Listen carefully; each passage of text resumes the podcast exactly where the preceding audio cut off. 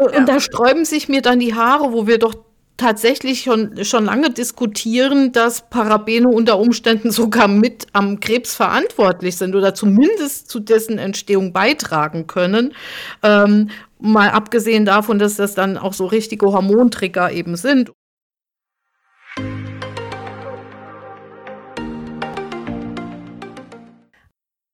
Hallo, hier spricht Sabrina Herber von Vivere, der Schule für Aromatherapie und Aromapflege aus dem super verregneten, stürmischen Hunsrück, fast wie in Irland.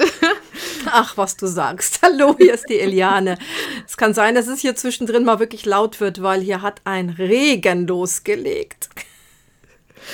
Ja, willkommen in unserem Podcast Aromatherapie für deine Ohren.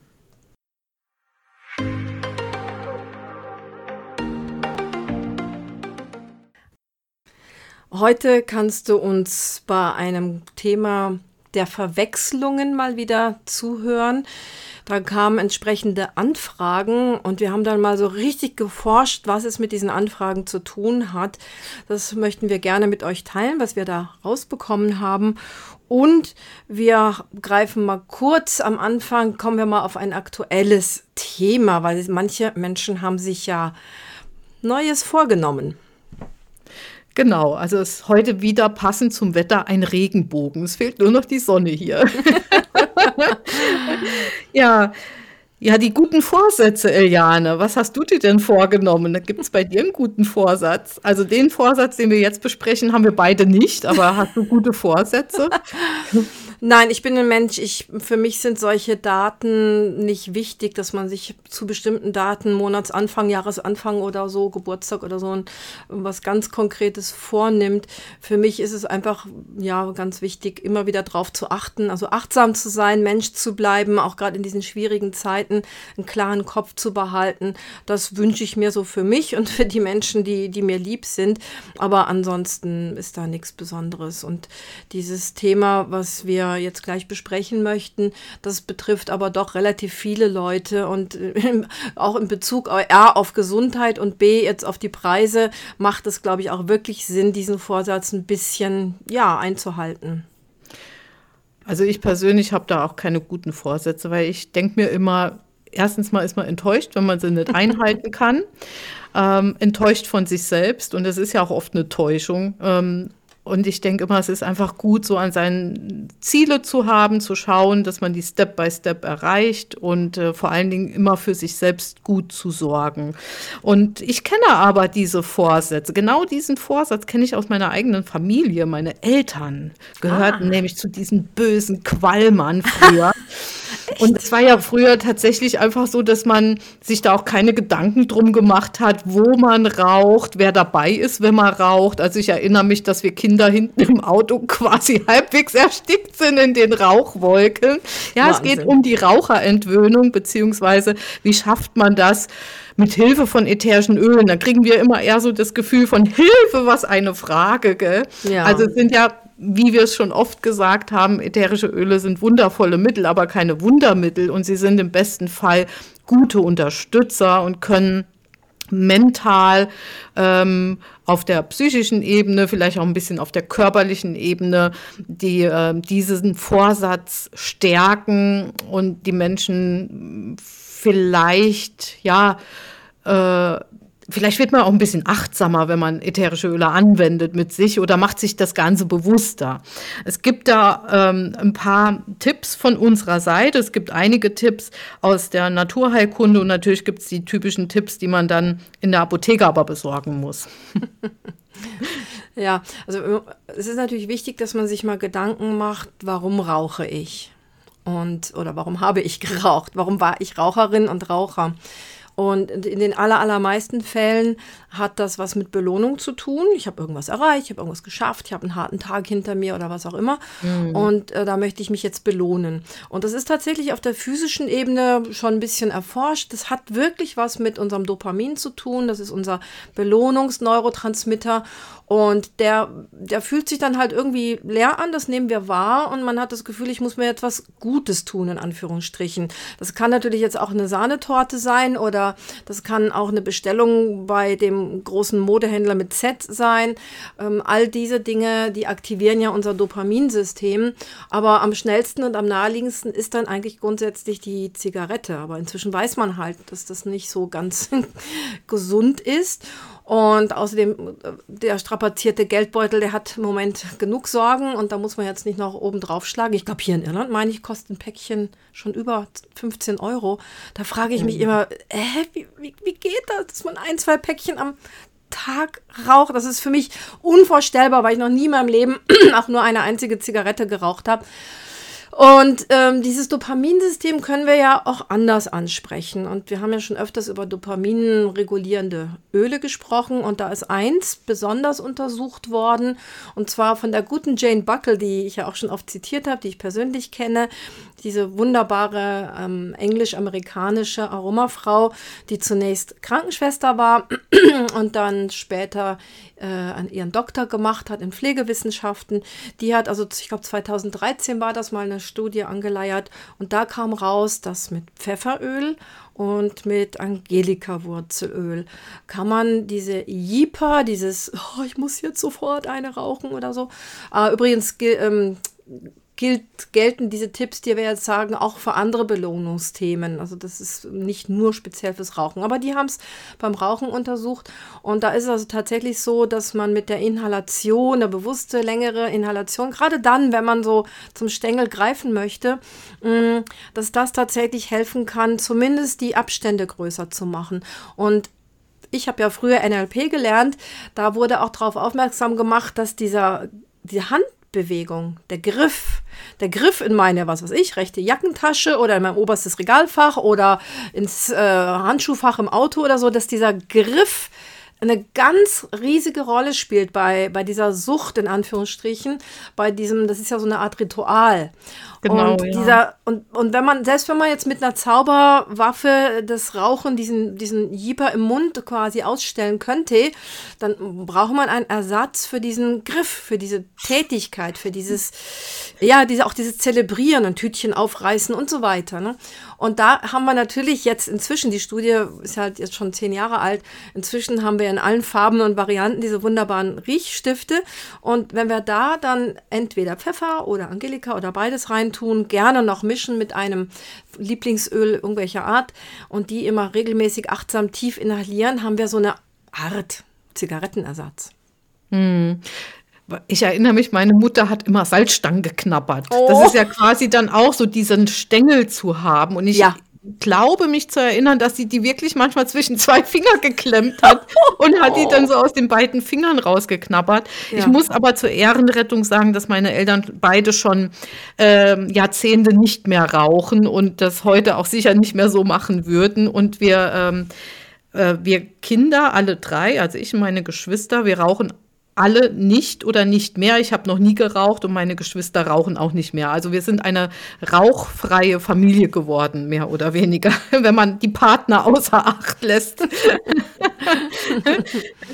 ja, aber es gibt ja, es gibt ja total spannende Geschichten, also mit diesen Riechstiften, die zu beträufeln dann und dann also ich würde immer noch einen schönen Lieblingsduft dazu machen, ja. weil ich finde jetzt Pfeffer und Angelika für viele Nasen vielleicht dann doch eher ja gewöhnungsbedürftig, gerade für Menschen, die die ätherischen Öle vielleicht auch noch gar nicht so gut kennen. Vielleicht noch einen Lieblingszitrusduft oder die Zitronenmyrte oder sowas mit dazu machen. Ja. Dass man auch so eine andere Belohnung hat. Oder was, oder nebenher einfach unseren ähm, so einen Riechstift machen mit, ähm, weil die Heißhungerattacken sind ja dann auch immer so gefürchtet, mit unseren Gourmetölen wie Tonka, Vanille, Grapefrucht oder Benzoe, um dann so diese Heißhungerattacken noch aufzufangen. Da fällt mir ja gerade gerade ein, was mir vorgestern vorgekommen ist. Äh, ich habe unserem Ältesten das Soul Food, unsere Mischung ganz stolz präsentiert. Die hatte ich gerade in der Jackentasche und habe gesagt, ah, schau mal hier, wir haben jetzt eigene Mischung, eigenes Etikett und so. Und dann riecht er dran und strahlt und sagt, so, Mama, ein Gummibärchen. Der ist fast 30, ne? Aber das fand ich so süß, so, so richtig wie so ein Kind. So, oh, lecker, Mama, Gummibärchen. Mhm. Also der Duft hat ihn an Gummibärchen erinnert. Und ja, ich habe dann nochmal so daraufhin reingerochen und dachte, ja, stimmt stimmt, Soul Food, mm, das ist so ein bisschen unser, unser Gummibärchen zum Riechen. Das heißt, man muss sich dann auch tatsächlich ganz persönliche Belohnungssachen sozusagen, es könnte ja auch irgendwas stricken oder irgendwas anderes sein oder basteln, schnitzen oder was auch immer. Und ähm, da fällt mir noch was ganz Wichtiges ein, was fast niemand weiß. Es ist komischerweise in, in der französischen Naturmedizin viel bekannter als in der deutschsprachigen, ist die Kutsu-Wurzel. Und die schreibt man entweder K-U-Z-U oder K-U-D-Z-U. Also eigentlich wird sie auf Japanisch ganz weich ausgesprochen. So ich kann es nicht richtig, so was wie Kösö. Ähm, das ist eine Wurzel eines, von einem Unkraut. Das muss das muss eins der bestialischsten Unkräuter der Welt sein, und zwar eine Rangpflanze, die offensichtlich ganze Landschaften, Häuser, alte Gebäude, Ruinen überwuchert, dass man die nicht mehr sieht und kaum noch freikriegt. Und deren Wurzel, die ähm, wird ausgewaschen, da ist eine Stärke drin. Und diese Stärke, die hat eine regulierende Wirkung auf den Dopaminspiegel. Ich habe das mal eine Zeit lang gemacht, als ich so extrem vernascht war. Ich war, musste dauernd irgendwas naschen. Also ich war richtig nervös und süchtig und, und brauchte das so irgendwie Ende 20er, Anfang 30er.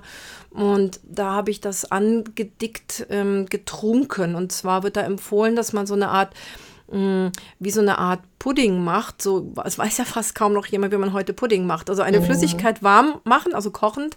Und man rührt, wie beim Dr. Oetker Pudding auch, rührt man dieses Pulver oder das kommt mehr so als Klumpen, denn als, als Pulver mhm. rührt man in einem kleinen bisschen dieser Flüssigkeit an und gibt es dann in, das, in die kochende Substanz. Und ich fand das, das war auch immer die Empfehlung, hm, ich fand einen, einen naturtrüben Apfelsaft super, den also kurz aufgekocht, so die Menge einer Tasse und dann circa ein sehr gehäuften Teelöffel oder einen knappen Esslöffel von dem Kutsu-Pulver mit so einem kleinen bisschen von dem Apfelsaft angerührt und als dann der Apfelsaft dann kocht, wenn er dann kocht, dann rührt man das dann ein, kann das nochmal ein bisschen Zimt oder mit irgendwas Leckeren abschmecken. Oh, ja, das ist, das ist, richtig, richtig lecker. Und dann schlürft man das quasi so ganz langsam. Also das ist dann ein, ein dicker Apfelsaft und nicht ein dicker Pudding. Und äh, ganz langsam und genüsslich und, und ähm, lässt es so richtig in sich hinein träufeln. Und dann hat man wenn man das öfters macht, hat man tatsächlich weniger von diesen Jippern. Gibt es in jedem ja, Reformhaus, Bioladen, denke ich, haben alle gut zu.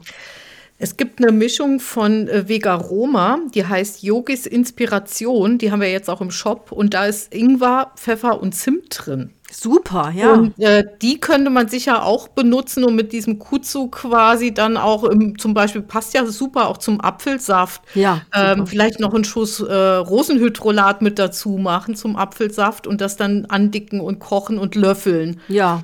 Ja, also ich, ich finde es, ich find's, schmeckt auch richtig lecker.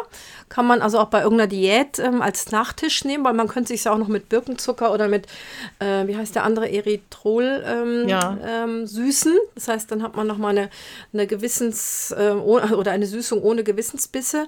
Das heißt, da kann man sich dann mal für so eine Kur zwei Wochen lang oder so jeden Tag so einen angedickten Apfelsaft machen. Es ist, es ist, es ist Nahrung, also es ist keine Medizin, es ist nichts Schlimmes, es hat im Prinzip keine Nebenwirkungen. Nebenwirkungen. Es soll sogar sehr, sehr gut für den Darm sein, so im Sinne von einem Präbiotikum. Also man kann damit überhaupt nichts schief machen, wäre also auch super für eine ganz normale Frühjahrsreinigungs-Darmunterstützungskur. Und wenn man Glück hat, hat man dann einfach viel weniger von diesen Jeepern und dadurch hat man ja dann wieder Dopamin, weil man ist dann stolz und sagt, ich habe heute eine Zigarette weniger geraucht und morgen sind es vielleicht zwei oder drei. Das heißt, dieses, ähm, dass es einem graduiert, graduell, wie heißt es, so langsam besser geht, ist ja auch super für unser Belohnungssystem. Mhm. Ja, das, äh, das ist echt total spannend. Und dann abends noch eine schokolierte Dattel essen. So als Belohnung. ja, oh, das, das, ist, oh, das ist ja wieder ein anderes Thema. Die Datteln, ja, ja. ja genau. Nee, aber die sind ja auch gut, um runterzufahren, ja. dann, um runterzukommen. Und äh, das ist doch total lecker. Serotonin. Also, ne? sich wirklich auf andere Art und Weise belohnen, ohne dabei auch die Sorge zu haben, kiloweise zuzunehmen. Ich glaube, das ist für viele oft ein Grund, auch nicht aufzuhören, insbesondere auch für Frauen, glaube ich. Ähm, es ist aber tatsächlich so, dass es auch viel mit dem Stoffwechsel zusammenhängt, der sich erstmal total verändert, wenn man aufhört zu rauchen. Und ähm, Davor Klar. sollte man, das muss man vielleicht auch ein bisschen einplanen, dass man zwei, drei Kilo mehr hat, aber es muss nicht ins Unendliche ausarten. Und ich glaube, da gibt es wirklich gute Möglichkeiten, äh, wie man sich da so ein bisschen helfen kann. Wir haben noch ein anderes Thema, Eliane, bevor wir zum eigentlichen Thema kommen genau. heute. Ähm, und zwar haben wir mal wieder ganz schöne Rückmeldungen bekommen, oh, aber ja. auch Rückmeldungen bezüglich, ähm, hätte ich das doch mal gewusst. Es geht um das Thema onkologische Erkrankungen und ähm, ja, der aromatherapeutischen oder aromapflegerischen Hilfe, die äh, oftmals nicht bekannt ist, abgelehnt wird, ähm, oder total falsch auch äh, angewendet wird. Also das sind, das sind ja immer so einige Faktoren.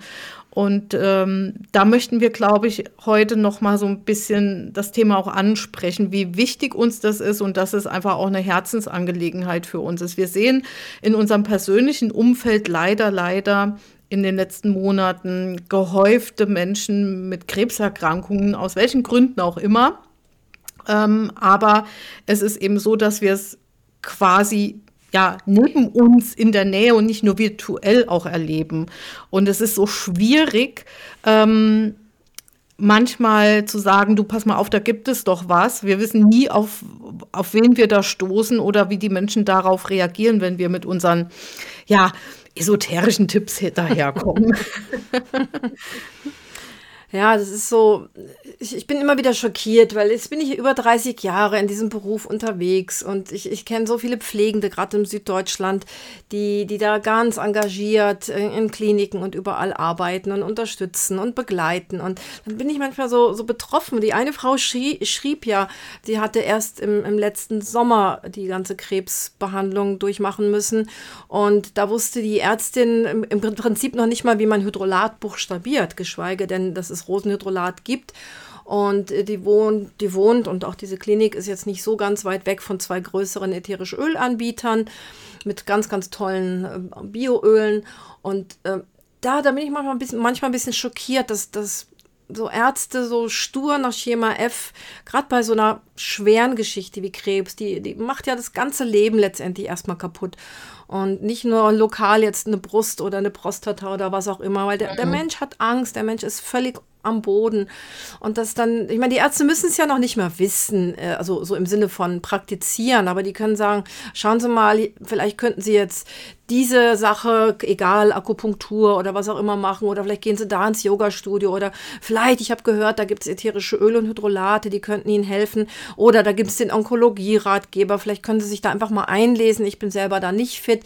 Also diese, diese kleinen Tipps, dass da noch so wenig gemacht wird. Und es waren eben genau zwei andere Feedbacks, wo der Krebs, glaube ich, schon jeweils um die zehn Jahre zurücklag. Die haben auch beide fast identisch geschrieben, ach, hätte ich das damals doch gewusst. Gewusst, ja. ja. Und was mich an, der, an diesem Feedback oder dieser Rückmeldung so erschrocken hat, ist tatsächlich, dass man ihr in der Klinik eine, ähm, eine, eine, ja, eine Salbe oder ein, eine Creme ähm, empfohlen hat, weil sie eben ähm, ja, Sorge hatte, dass die Haut die Bestrahlungstherapie nicht so ganz gut übersteht. Ähm, dass man ihr irgendeine Salbe verordnet hat, die äh, viele, viele, wie schreibt sie, schöne Parabene enthält. Stimmt. Und ja. da sträuben sich mir dann die Haare, wo wir doch tatsächlich schon, schon lange diskutieren, dass Parabene unter Umständen sogar mit am Krebs verantwortlich sind oder zumindest zu dessen Entstehung beitragen können. Ähm, Mal abgesehen davon, dass das dann auch so richtige Hormontrigger eben sind. Und an Ihre Frage äh, dann an Ort und Stelle, ja, gibt es da, gibt es da nicht eine andere Möglichkeit? Weil das möchte ich nicht nehmen aus dem und dem Grund, wird beantwortet, nee, wir haben eben nichts anderes. Tragisch. So als wenn es wirklich auf der Welt nichts anderes gäbe. Und gerade Menschen, diese Frau hat sich jetzt tatsächlich damit auseinandergesetzt und wusste, es gibt was anderes und hat Rosenhydrolat benutzt, um ihre Haut zu pflegen. Allerdings Allerdings, ihre Haut sah super aus. Selbst, äh, selbst äh, die, die Pflegenden und äh, Ärzte waren erstaunt, wie gut ihre Haut aussah. Ähm, ja, wie, wie, äh, wie kann das eben sein, dass man so einen Eindruck vermittelt, da gibt es nichts anderes mehr. Und Menschen, die keiner, eben noch nicht diesen Blick hatten auf rechts und links neben der Schulmedizin, die sind ja auch sehr gläubig in Anführungsstrichen und denken sich dann so, ja, wenn der Arzt das sagt, wird so sein. Ja, also eben nicht für den Menschen, wie wir das immer so gerne uns wünschen. Vielleicht leben wir ja auch in einem Wolkenkuckucksheim. Ähm, sondern ja, eigentlich, wenn man ganz ehrlich ist, ist vieles tatsächlich gegen den Menschen und das, ja, das bedrückt mich einfach so, also dass da, dass da so wenig, so langsamer Fortschritt ist. Ich meine, klar, ich habe, als ich damit angefangen habe vor so langer Zeit, habe ich halt irgendwie mir so, so gewünscht und dachte, ach, jetzt wird die Welt ein Stück besser und die Medizin wird ein Stück humaner und so weiter. Und da ist natürlich, da ist schon einiges passiert, das ist klar. Aber gerade bei so einer gravierenden Erkrankung und wenn man dreimal in einer Woche so, ein, so eine Rückmeldung kriegt, merkt man halt schon so, mh, das ist aber sehr tragisch, was da eben ja so abgeht. Also, und vor ja. allen Dingen ähm, ist es ja einfach so, dass wirklich die, ich habe ja gestern ähm, oder wir haben ja einen neuen Blogartikel dazu auch verfasst zu dem Thema nochmal, weil es eben gerade so präsent, in, zumindest jetzt bei uns, rüberkommt wieder. Mm, wir verlinken den auch nochmal. Ähm, es gibt da so drei Punkte, die uns, die, die man sich im Grunde genommen merken kann. Aromapflege oder Aromatherapie insbesondere im Kontext der onkologischen Bekleidung, ist Pflege, die nicht schmerzt, die Körper und Seele gleichermaßen betreut und es ist Pflege mit Herz und Verstand. Das heißt, die Menschen, die die Aromapflege auch anwenden und anbieten, die haben eben auch, die sind auch mit dem Herzen dann mit dabei insofern sie Ahnung von den ätherischen Ölen haben und das auch verantwortungsvoll machen. Und deshalb haben wir ja schon vor einigen Jahren, als unser Ratgeber rauskam, der, der ist äh, quasi im Dezember 2019 erschienen und ist jetzt zum dritten Mal schon bereits gedruckt worden, unser ähm, Aromatherapie-Ratgeber für onkologische Patienten da haben wir auch ein Seminar, einen Workshop dazu gestaltet, äh, damals noch in Live und in Farbe in meinem Stimmt. schönen Seminarhaus vor Ort. Mittlerweile machen wir das für anderthalb Tage online und der Kurs findet jetzt auch wieder online statt und es gibt noch ein paar freie Plätze und er findet statt am 14. Ähm, und Februar. 15. Februar, Valen genau. Valentinstag, ganz Am leicht zu merken. Valentinstag, genau. Und vor allen Dingen, wir verschicken ja auch vorab das Unterrichtsmaterial, also die Duftproben. Ihr bekommt ein wunderschönes Duftpäckchen, Duftpaket geschickt und ähm, auch den Ratgeber, der gehört dazu, der ist quasi auch das Skript und wir erzählen eben auch von all diesen Dingen, die sich rundherum so ereignen, auch in den letzten drei Jahren ereignet haben. Auch wir haben wieder neue äh, Impulse bekommen und wir lassen eben unsere Teilnehmer gerne daran teilnehmen. Und wie du es in deinem letzten Artikel auch geschrieben hast, mm, wir, wir würden uns fast wünschen, dass es sowas wie eine gesundheitspraktische Beratung nach einer onkologischen Erkrankung gibt. Also Beraterinnen, ähm, die sowas in Angriff nehmen. Da geht es nicht mehr um, um ja, viel weniger die Krankheit im Blick zu haben, sondern das Wohl des Menschen im Blick zu behalten. Ja, ganz klassisch. Jetzt, endlich, spätestens jetzt, wenn, wenn der Krebs überstanden ist, spätestens jetzt für den Menschen arbeiten. Irgendwie ist man, ist man sich das nicht schuldig, also dass man sich selber einfach dann ja was Gutes tut. Also wenn man, viele gehen ja dann manchmal auch wirklich so durch die Hölle bei, bei, bei so einer so einem Chemo-Jahre oder so, wie es bei manchen dauert. Das ist teilweise sehr, sehr anstrengend, sehr schmerzhaft, sehr deprimierend. Und dass man dann, wenn man dann das alles geschafft hat, dass man sich dann eben endlich selber achtsam verwöhnt, sich was Gutes tut. Und mh, mm, so meinen wir eben diese komplementäre Begleitung bei onkologischen Erkrankungen. Das ist auch eine Prävention, damit es nicht nochmal losgeht. Ne? Denn sehr viele ätherische Öle, es gibt so, so viele Studien, wo gezeigt wird, dass ätherische Öle antitumoral wirken. Also nicht ätherische Öle an sich, sondern einzelne Bestandteile sind die meisten Studien. Und damit kann man natürlich keinen kranken Menschen heilen, aber damit kann man möglicherweise, wenn man die jeden Tag anwendet, schon in den normalen Sachen, im Deo oder im Duschgel oder keine Ahnung, wo auch immer, dass man, dass man quasi so eine tägliche kleine Portion Prophylaxe macht, weil das sind Signale, also der Krebs Erstens sendet der, jeder Krebs unterschiedliche Gerüche aus. Das heißt, hm. der sendet Riechsignale aus und wir arbeiten mit Riechsignalen der Pflanzen. Das ist ein ganz, ganz alter Mechanismus, der noch gar nicht gut erforscht ist, aber es kann eben sein, durch so eine tägliche Anwendung im Deo oder in irgendwas anderem, dass dann diese eine Krebszelle, die meint, sie müsste sich jetzt unbedingt vermehren, dass die merkt, ups, da will mir jemand an den Kragen. Das heißt, so eine Prophylaxe kann nicht schaden, selbst wenn sie nicht stattfindet, aber das ist doch angenehm, so einen angenehmen Duft um sich zu haben. Also ich finde, dass man alleine schon, wenn man ein Rosenhydrolat zur Hand hat, sich schon da super helfen kann. Und vielleicht so für alle Menschen, die gerade so überlegen, was sie jemandem schenken können, der im Umfeld erkrankt ist, wäre ein Rosenhydrolat ein ganz, ganz tolles Geschenk, einfach mal zum Einstieg. Sowohl für die Psyche als auch für die Haut, ähm, für die Schleimhäute. Und damit könnte man vielleicht einen Zugang finden und dem, dem Menschen zeigen, guck mal, das geht ganz ohne Verdünnung, das darfst du pur anwenden, da passiert nichts. Im Gegenteil, äh, im, im allerbesten Fall unterstützt und hilft es dir auch ganz toll an der Stelle. Ja, und apropos Rose, dem Inhaltsstoff ja, genau. Geraniol und ähm, wir haben ja so einen, einen Duft, der jetzt nicht so ganz in ist und nicht so sehr bekannt ist. Mhm. Den habe ich vor Urzeiten mal kennengelernt als, ja, wir haben damals gesagt, als Rose für Arme. Wir sind da ein bisschen respektvoller, benutzen da einen anderen Ausdruck. Ähm, nämlich das Palmarosa-Öl. Das hat ja nicht, nicht umsonst diesen Namen, wo die Rose mitschwingt. Und da gab es jetzt zwei Anfragen. Mh, hm, ja, das darf man doch nicht in der Schwangerschaft benutzen. Und ich habe das schon mehrfach gehört und ich glaube, in der ersten Auflage von meinem Fachbuch 1998 stand das auch noch drinnen. Das war so früher tatsächlich die Meinung, dass man weder Rose noch Rosengeranien noch Palmarosa in der Schwangerschaft anwenden soll. Und Aber Eliane, es ist doch auch kompliziert. Jetzt überleg mal, fangen wir mal wieder bei der Botanik an. Ach du und deine Botanik, ja. Ja, ja, ja. Wie, ist der, wie ist der botanische Nachname sozusagen? Ja. Symbopokon. Ja. Und dann geht's schon los. Ja, welches denn? Ja, das ist, das ist, das sind diese Süßgräser, die machen einem wirklich schier verrückt. Also wir haben jetzt richtig ernsthaft ein bisschen geforscht. Und also von diesen Zymbopogons gibt es ganz viele. Der Name heißt Hohlgefäß und Bart. Zymbo, Hohlgefäß und Pogon ist der Bart. Und früher hießen sie ja übrigens Andropogon. Und von denen gibt es nicht nur viele Arten, sondern auch viele Chemotypen. Und ein Hallo an alle Österreicher hat nämlich der Otto Stapf, ein österreichischer äh, Botaniker, der hat bis 1933 gelebt.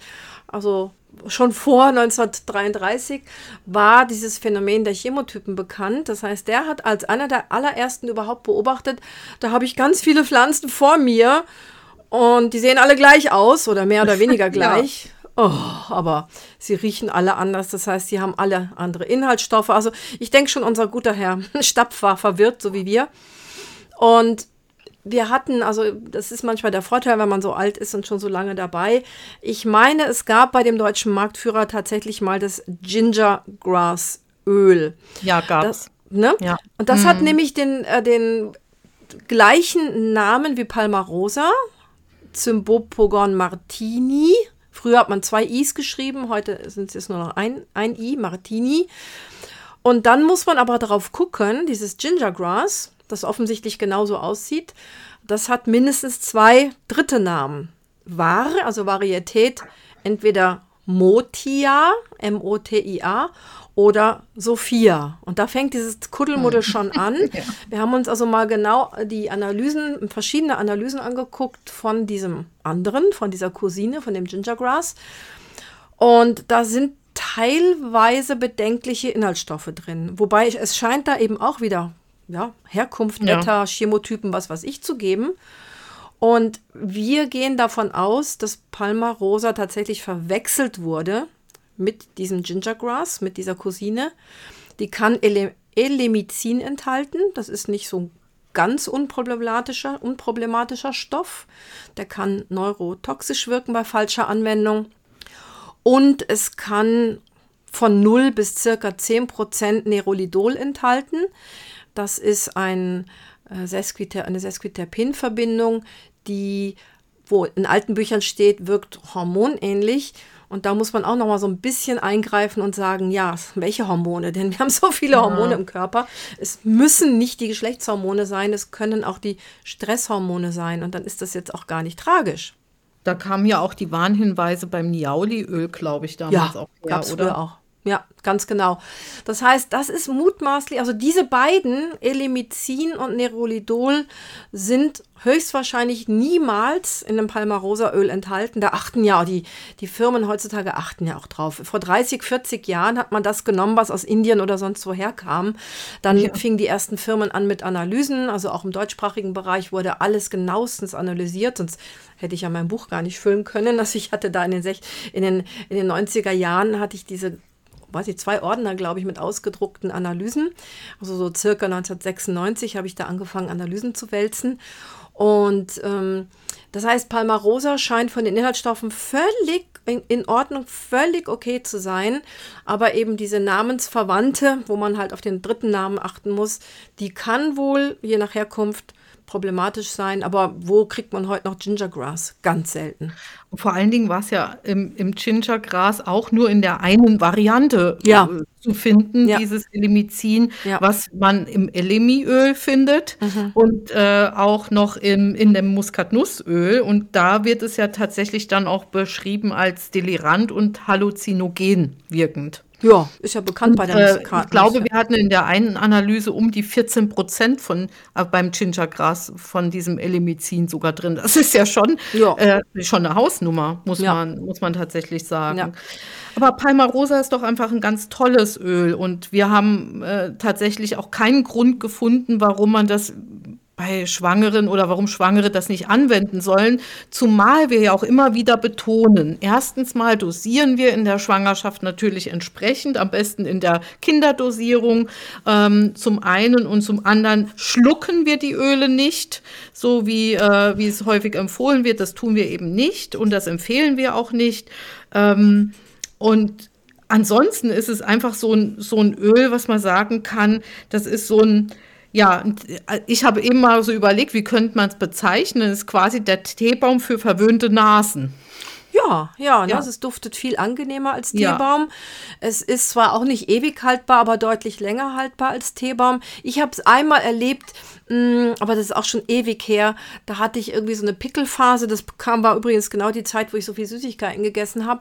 Und da hatte ich dann dauernd Pickel und da hatte mir eine Freundin, die war meine Vermieterin, die hatte mir so, so eine Art Serum gemacht und das habe ich dann auch selber gemacht mit Palmarosa. Und das hat manchmal total gebrannt auf der Haut. Weiß nicht, ob das Palmarosa-Öl dann von einer schlechten Qualität war oder ob es zu alt war, weiß ich nicht. Also ich weiß halt, grundsätzlich ist Geraniol, der Hauptinhaltsstoff, der ja so bis zu 70, 80 Prozent enthalten ist, der ist nicht ohne. Der ist, ähm, der kann äh, relativ schnell oxidieren, vielleicht in anderthalb Jahren oder das kommt ja immer so auf die, auf die Handhabung an. Das heißt, es ist ein Öl, das sollte man auch auf Frische drauf achten, wie beim Teebaum aber es ist ein Tausendsasser, was alle möglichen, wie haben wir gesagt, Käfer, hier sagt man im Englischen, ja. sagt man Bug, also alle möglichen Keime, welcher Art auch immer, sehr, sehr gut in den Griff kriegt. Ja, Dabei super. nett duftet. Ne? Ja, und quasi Breitband. Ja, ja, ja, genau. Mhm. Totales Breitbandmittel und eben auch schon bei Kindern angewendet ja, werden total. kann. Ne? Ja, und also es enthält sogar noch eine relativ beachtliche Menge an Estern, ja, die stimmt. wir ja sowieso schätzen, jetzt sowieso in dieser anstrengenden Zeit, wenn wir gestresst sind. Ähm, und man kann echt so schöne Mischungen damit machen. Und es ist äh, vor allen Dingen, es ist ja auch super bei Mykosen, bei Pilzerkrankungen. Und äh, wenn wir es frisch verwenden, ist es sogar schleimhautfreundlich. Also in bestimmten Dosierungen kann man es wunderbar im Schleimhautbereich auch anwenden. Und in jede, in, in jede ähm, ähm Fußpilzmischung mit rein machen, sogar relativ hoch dosiert, also ohne Probleme. Ja, da, ähm, die, die, die Frage bezog sich hauptsächlich auf mein Buch, weil mm. ich mhm. hatte Zäpfchen, Vaginalzäpfchen empfohlen für Schwangere. Das hatten wir auch schon mal in einem unserer Schwangerthemen, Podcasts und Kursen besprochen. Die haben ja oft gegen Ende der Schwangerschaft so ähm, diese Beta-Dingsbums da, diese Keime im Vaginalbereich, die das, ähm, dieses Kindchen auf gar keinen Fall mitkriegen soll. Und die müssen dann oft so gegen Ende der Schwangerschaft so ganz ja, harsche Antibiotika behandeln Behandlung durchmachen. Und da weiß ich eben, da hat eine Schülerin von mir, die Apothekerin ist, hat Zäpfchen zubereitet mit Palmarosaöl. Und in der Zeit hatte ich das auch in meinem Fachbuch mit drinstehen, dass es eben diese Zäpfchen gibt. Und dann irgendwann gab es bei der die Zäpfchen nicht mehr. Dann habe ich es aus meinem Buch rausgenommen. Und dann wurde ich gefragt, warum das so sei. Ne? So, äh, ob das dann tatsächlich stimmt, dass das so ein gefährliches Öl für Schwangere sei. Und äh, ja, so kamen wir dann eben auf diese Forscherei, das mal genauer auseinanderzunehmen und können also heute wirklich Daumen hoch sagen und können sagen, ja, das ist ein total sicheres Öl, wenn es von einer vernünftigen Qualität mh, mm, stammt und es ist ein verhältnismäßig preiswertes Öl und was will man mehr mit einem stimmungsaufhellenden Breitbandmittel, ähm, gerade im Winter, ist doch super, oder? Sollen wir mal noch die beiden anderen Symbopokon erwähnen?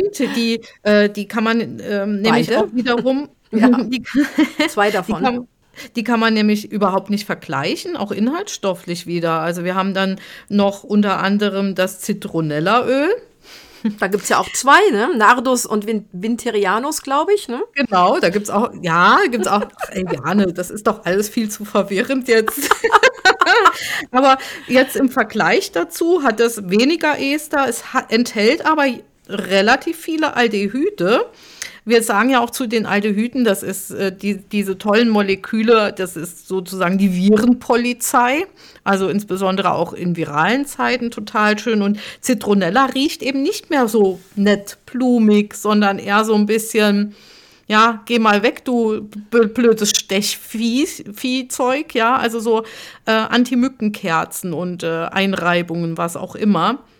Also ein ganz anderer Duft und enthält sogar 7% Phenylether. Also völlig andere Zusammensetzung, ähm, aber auch nur kurz haltbar. Wird schnell klebrig und zäh, äh, weil die Aldehyde eben ähnlich wie andere Inhaltsstoffe mit dem Luftsauerstoff reagieren und oxidieren können. Und dann wird es auch sehr unangenehm für die Haut. Aber es ist längst nicht so schnell zäh werdend wie der andere Kollege, das Lemongras. Noch einer. ja, das Lemongras, das ist ja auch so ein Öl, was wir so ein bisschen mh, mm, zu wenig empfehlen. Das ist ja auch so eine eierlegende Wollmilchsau für alles Mögliche. Und äh, da haben wir auch zwei Arten. Ne? Da haben wir Citratus, Cymbopogon äh, citratus und äh, Cymbopogon flexuosus. Und es sind sehr, sehr unterschiedliche Chemotypen. Also da muss man tatsächlich sich die Analysen immer jeweils genau angucken. Gar nicht so einfach. Und auch nach der Nase gehen. Lemongras riecht für die meisten Nasen angenehmer als die Zitronella, weil im Lemongras ist, da dominiert Citral und in Zitronella, da dominiert Zitronellal. Und Zitronellal hat eben diesen Anti-Mückengeruch und Citral ist also deutlich angenehmer zitronig. Aber das kann ganz schnell klebrig werden. Da muss man also mhm. wirklich beim Öffnen Öffnen der Flasche mal wirklich drauf bewusst darauf achten, wie gut kann ich das jetzt tropfen und wie flüssig ist es sozusagen, also auf die Viskosität achten und dann nach einem halben Jahr wirklich mal genau hinfühlen, oh, wird der Deckel schon so ein bisschen, also quietscht der schon so ein bisschen beim Aufmachen, klebt da schon so ein bisschen Ich finde, die Farbe verändert sich auch ja, fast ein bisschen. Total, ja. Und meine Nase sagt mir immer sowas wie von fischig wenn es Ah. älter wird. So Ah, leicht das fischig. tatsächlich, Ganz okay. komisch. Also das habe ich Mhm. nur beim Lemongras. Ah, nee, das kenne ich jetzt Und ich nicht glaube, so. ich habe mir da echt mal meine Nase verdorben mit. Also deshalb mag ich das Öl persönlich gar nicht mehr so gerne, weil ich mal einmal an so einem uralten Lemongras Mhm. gerochen habe und habe so gedacht, boah, das riecht wie Fisch. Irgendwie so wie Fischbüchse. Es Und ist vielleicht so äh, dieses Terpenige vielleicht, was dann man schon mal für manche Nasen so ins Fischige Ja. umkippen kann. Mhm. Und es enthält ja auch nochmal 30 Prozent mehr Aldehyde. Und zwar auch die anderen, wie du schon gesagt hast. Es ist eher so dieses Meister Propper Zitrone dann, oder? Ja, Naja, ja. absolut, mhm, ja. ja. Aber ich benutze, ich esse halt unglaublich gerne Reis und unglaublich gerne Currys in allen Varianten. Und ich mache die meisten meiner Currys kommen ein, je nach Menge halt ein bis zwei Tropfen Lemongrasöl rein, was ich gerade so, meistens kommt eine Dose Kokosmilch in meinen Curry rein und dann tue ich diese ein, zwei Tropfen Lemongras, die, die tue ich dann gleich in diese Dose mit rein, ver- vermische das also, emulgiere das sozusagen und dann kommt das so ganz zum Schluss über mein Gemüse oder was auch immer ich da gerade am Kochen bin. Und ähm, das wird gar nicht richtig aufgekocht, also so, dass eben diese Kokosmilch einfach gerade mal angenehm warm ist. Und dadurch wird das Öl, das Lemongrasöl auch nicht verkocht. Und ich mag gern diesen ganz, ganz zart lemongrasigen Geschmack. Wenn man das überdosiert, was man ja nicht machen soll, ähm, aber ich glaube, man merkt es dann auch, dann wird es äh, dann wird es irgendwie, ja, so, so wie du sagst, dann wird es irgendwie, dann irgendwann kriegt man so einen Widerwillen. Mhm. Das heißt, man fängt ganz vorsichtig an, vielleicht erstmal mit einem Tropfen und guckt oder schmeckt, ist es okay für mich oder macht dann, emulgiert dann nochmal ein bisschen, ein bisschen Sesamöl oder so und äh, gibt das dann nochmal einen zweiten Tropfen ans Essen ran. Äh, aber das, das finde ich eine sehr angenehme Art der, des Würzens.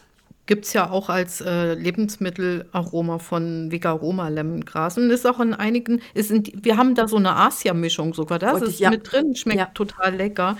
Ja. Und was ich einfach noch so spannend finde und immer schon fand, ähm, dass insbesondere die Dosierung über die Wirkung entscheidet, ähm, beruhigt es oder regt es eher an. Das finde ich eben so spannend auch. Das, das, hat, das haben ja quasi alle aldehydreichen ätherischen Öle. Und äh, je höher ich es dosiere, desto anregender ist es. Und wenn ich es sehr niedrig, also unter drei, gut unter drei Prozent dosiere in der Mischung, dann hat es sogar eher was Beruhigendes. Und da gab es mal ein Erlebnis mit einer Teilnehmerin von mir, da ging es aber um die Melisse ja eben auch viel von diesen Aldehyden enthält. Und die hat mal bei mir im Kurs gehört, oh, Melisse ist stark beruhigend. Und wir haben ja immer dieses typische Beispiel, so angstlösend, senkt die Herzfrequenz und so weiter. Und dann hat sie sich von Verfaller diese zehnprozentige Verdünnung mitgenommen und hat gedacht, so, das brauche ich jetzt zum Schlafen. Lavendel funktioniert bei mir nicht und hat sich quasi diese verdünne, verdünnte Mischung, die ist also jetzt Melisse, mittlerweile ne? so, ja, Melisse, mhm. genau, äh, in Jojobaöl verdünnt, auf den Puls aufgetragen. Und die hat sich dermaßen bei mir beschwert, dass sie nachts im Bett gesessen hat. Sie hat gesagt, so schlimm war es noch nie. Sie konnte nicht mal liegen bleiben. So wach war sie. Und dann habe ich sie gefragt, was sie gemacht hat. Ja, die zehnprozentige Verdünnung auf die Pulse gemacht. Dann habe ich sie gefragt, ob sie denn überhaupt aufgepasst hat. Ich habe gesagt, stark verdünnt. Und dann sagt sie, ja, es ist doch verdünnt. Da sage ich, zehnprozentig ist aber nicht stark verdünnt. Das ist eigentlich sehr ja, sehr, sehr hochprozentig angewendet. Und das kann, und bei ihr hat das total diesen Effekt gemacht, ja. ja, das ist, äh, kenne ich auch vom, vom Lemongras von jemandem, der da mal zu viel dran gerochen hat und der ist dann sowas von albern und hyperaktiv geworden. es war, war wirklich, ähm, aber der hat wirklich so aus der Flasche geschnuppert, hatte, glaube ich, auch schon mal erzählt. Das war auch ein, ein sehr anschaulicher sogenannter paradoxer Effekt. Beim Lemongrass allerdings äh, habe ich schon häufig erlebt, dass Menschen mit Kopfschmerzen reagieren. Also, ja. dass sie tatsächlich beim Riechen so einen Druck verspüren im, im Stier, in der Stirngegend über den Augen. Und äh, ich beobachte häufig, dass Lemongras auch zu hoch, insbesondere in der Raumbeduftung, dosiert mhm. verwendet wird. Weil es ist billig, also ja. ich, es ist sehr, sehr billig. Also im mhm. Verhältnis zu Zitrone, was ja schon günstig ist, ist es nochmal fast um die Hälfte günstiger. Und ähm, dann wird da, gib ihm in die Vernebler und in die Duftlampen gemacht. Ähm, Gerade auch insbesondere in Pflegeheimen, wo Raumbeduftung gemacht wird, wird Lemongras oft genutzt, weil es ein günstiges Öl ist, um schnell einen frischen Duft zu haben. Und dann beschweren sich oft die Menschen, dass sie Kopfschmerzen haben. Also das ist, das sollte man auch sehr, sehr zurückhaltend sein. Es riecht länger und intensiver als Zitrone über einen Vernebler. Ja, definitiv. Es ist, ich glaube, man muss da sehr nach der Nase gehen. Also ich, ich habe mittlerweile schon so viele verschiedene Lemongrasöle gehabt und eben einige sind, ja, sind schon von, von Anfang an irgendwie stechend oder nicht so ganz angenehm, zumindest nicht längere Zeit oder normale Dosierung. Und bei manchen habe ich das Gefühl, die sind ja total lasch. Also die sind so unterschiedlich. Mhm. Da muss mhm. man sehr, sehr nach der Nase gehen. Das, also geht man einfach nach, ja, ja, einfach so nach dem eigenen Geschmack, ne? Ein bisschen vorsichtig damit. Ja, aber dann wollten wir uns ja eigentlich noch so einen, ähm, den, den im Extra-Tipp die, die Rose für Arme oder die Rose für Sparfüchse anschauen. Genau, wir haben uns eine Grundmischung überlegt, die am Ende etwas rosig riecht, aber natürlich viel günstiger ist, als 5 Milliliter Rosenöl zu kaufen, was ja schier unbezahlbar mittlerweile ja, ist. Ja, ja. Ähm, und haben uns überlegt, dass wir damit eine Grundmischung herstellen, mit der du dann ganz, ganz viele Dinge anstellen kannst. Und diese Grundmischung würde dann heißen Rose für Sparfüchse. und ihr braucht dafür 5 Milliliter Palmarosaöl. Wie wir es schon so oft gemacht haben, wird der Tropfeinsatz einmal rausgelöst. Das kann man wunderbar mit unserem Multifunktionstool machen, den Tropfeinsatz schön äh, vorsichtig entfernen. Und dann gibst du in diese 5 Milliliter Flasche zwei Tropfen Rosengeranie, ein Tropfen Patchouli und drei Tropfen Zitronenmyrte oder alternativ Lycea. Machst den Tropfeinsatz wieder rein, verschließt die Flasche, schüttelst die gut und das ist dann eine Grundmischung, die du natürlich für einen Riechstift benutzen kannst. Du kannst dir einen Roll-On daraus herstellen, du kannst dir ähm, die, die Mischung nehmen für deinen Vernebler, für deine Duftlampe. Oder du kannst eben diese Mischung ähm, für viele andere Zwecke verwenden. Wir haben uns da so einiges überlegt. Ja, beispielsweise äh, für Sitzbäder, bei, bei Blasen, Nieren, ähm, Erkältungen sozusagen, bei, zum Inhalieren, wenn man das Gefühl hat, oh, oh, da habe ich mir irgendwas erwischt. Das könnte man dann auch gleichzeitig als Fuß Bad machen, das heißt zwei, drei Tropfen in eine Schüssel ähm, sehr, sehr warmen Wassers und die, die zwei, drei Tropfen davon würde man erst ein bisschen emulgieren, ein bisschen Sahne oder Honig. Das ist keine echte Emulsion, aber es, es hilft, dass Tröpfchen so ein bisschen kleiner werden. Das heißt, man kann mit dieser Grundmischung Rose für Sparfüchse hat man so ein, so ein richtiges Multitool, so ein, so ein richtiges tolles Mittel, was ja auch schon bei kleinen mm, sehr gut helfen kann mm, für viele, viele Vorkommnisse. Also auch wenn man sich mal verletzt oder man hat das Gefühl, äh, irgendwie diese Wunde, die entwickelt sich so hässlich. Also auch da könnte man das ganz gut anwenden so kleine Pickelchen, Pickelchen in einem Roll-On mit einem mit ein bisschen äh, Alkohol verdünnt und man so einen kleinen äh, Pickel hat, der einen ärgert, bis sich ein bisschen entzündet hat, sicher eine tolle Sache. Oder, oder jetzt auch, wenn man dann weggeht und man fürchtet die neue Variante vom C-Virus, da soll ja wieder eine hoch ansteckende Variante aus dem großen Noch Teich ansteckender, ja. Ja, genau, vom großen Teich rüberkommen. Hier in Irland im Moment sogar wohl noch mehr als in Deutschland, weil hier mehr über Weihnachten mehr Connections zwischen Amerika Amerika und Irland sind. Das heißt, da wieder das Kokosöl verwenden, was ja per se schon antiviral ist. Und in 10 Gramm oder Milliliter Kokosfett eintropfen von dieser Mischung reingeben.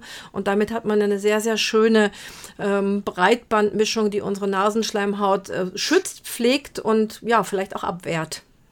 Ja, wir würden uns doch freuen, wenn du uns deine persönliche Erfahrung mit ähm, einem dieser Öle, die wir heute vorgestellt haben, einmal als Feedback gibst oder vielleicht probierst du unsere neue Mischung aus, die Rose für Sparfüchse und kannst uns dazu in einiger Zeit ein bisschen was sagen. Darüber freuen wir uns sehr. Genauso freuen wir uns natürlich, wenn du dir einfach mal unser Angebot unseres Workshops für onkologische Patienten anschaust. Dieser Workshop, das haben wir eben noch gar nicht erwähnt, der ist äh, wirklich auch so konzipiert, dass wir nicht ja, im speziellen Pflegekräfte diesmal ansprechen, sondern wirklich die Menschen, die sich für das Thema interessieren, die vielleicht Angehörige haben, die erkrankt sind, Betroffene selbst oder vielleicht auch Genesene ähm, und natürlich eben auch Pflegende, wenn sie darüber einfach mehr erfahren möchten. Also wir haben das so gemacht, dass es für jeden verständlich ist, genauso wie unser Onkoratgeber für jeden verständlich ist. Und wir freuen uns natürlich über jeg jegliches Feedback, über jegliches Teilen und Kommentieren kommentieren und so weiter und so fort. Und ich persönlich habe mir jetzt ähm, ja ein bisschen angewöhnt, jeden Tag auf Instagram so ein klein, kleines bisschen was zu machen, was zu erzählen. Eliane nennt Zampeln. Aber wir merken einfach, dass viele Menschen so Aha-Erlebnisse so Aha dabei haben. Das ist für uns so selbstverständlich, aber viele schätzen diese Art der Kommunikation mit euch. Ja, und da freuen wir uns auch über Likes und Herzchen und so weiter und so fort. In diesem Sinne verabschiede ich mich und sage Tschüss, die Sabrina. Ja, und alles Gute bis nächste Woche. Tschüss, die Eliane.